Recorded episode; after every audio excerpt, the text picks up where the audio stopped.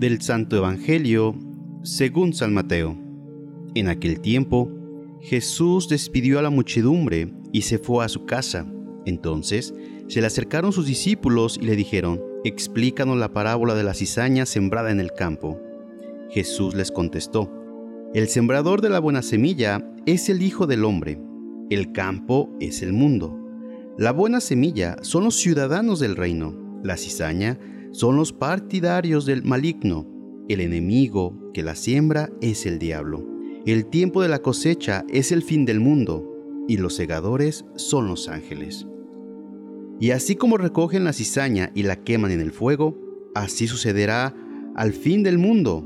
El Hijo del Hombre enviará a sus ángeles para que arranquen de su reino a todos los que inducen a otros al pecado y a todos los malvados y los arrojen en el horno encendido. Allí será el llanto y la desesperación. Entonces los justos brillarán como el sol en el reino de su Padre. El que tenga oídos, que oiga. Palabra del Señor. Jesús mismo nos explica la parábola de la cizaña que crece junto al trigo en el campo, es decir, es el que nos hace la homilía. Dios siembra buena semilla, el trigo, pero hay alguien, el maligno, el diablo, que siembra de noche la cizaña.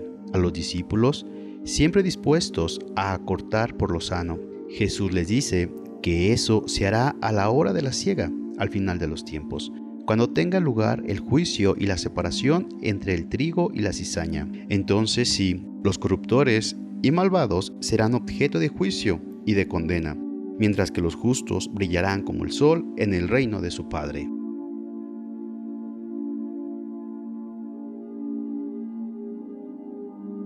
De nuevo se nos recuerda que el juicio no nos corresponde a nosotros, le pertenece a Dios, y lo hará al final. Mientras tanto, el bien y el mal coexisten en nuestro campo. Parece la defensa de una comunidad que no solo tiene santos y perfectos, sino también personas pecadoras y débiles.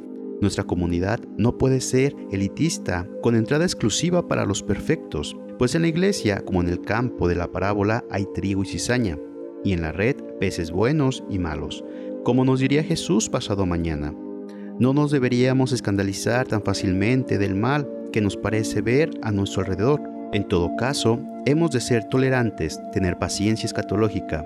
Cristo nos enseña que hay que saber esperar, respetando la libertad de las personas y el ritmo de los tiempos.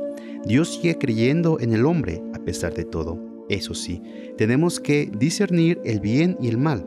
No todo es trigo. Y luchar para que triunfen el bien y los valores que ha sembrado Jesús. Y seguir orando, venga a nosotros tu reino y líbranos del mal.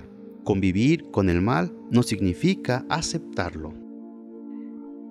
Y que la bendición de Dios Todopoderoso, Padre, Hijo y Espíritu Santo desciendan sobre ti, tu familia y te acompañe para siempre. Amén.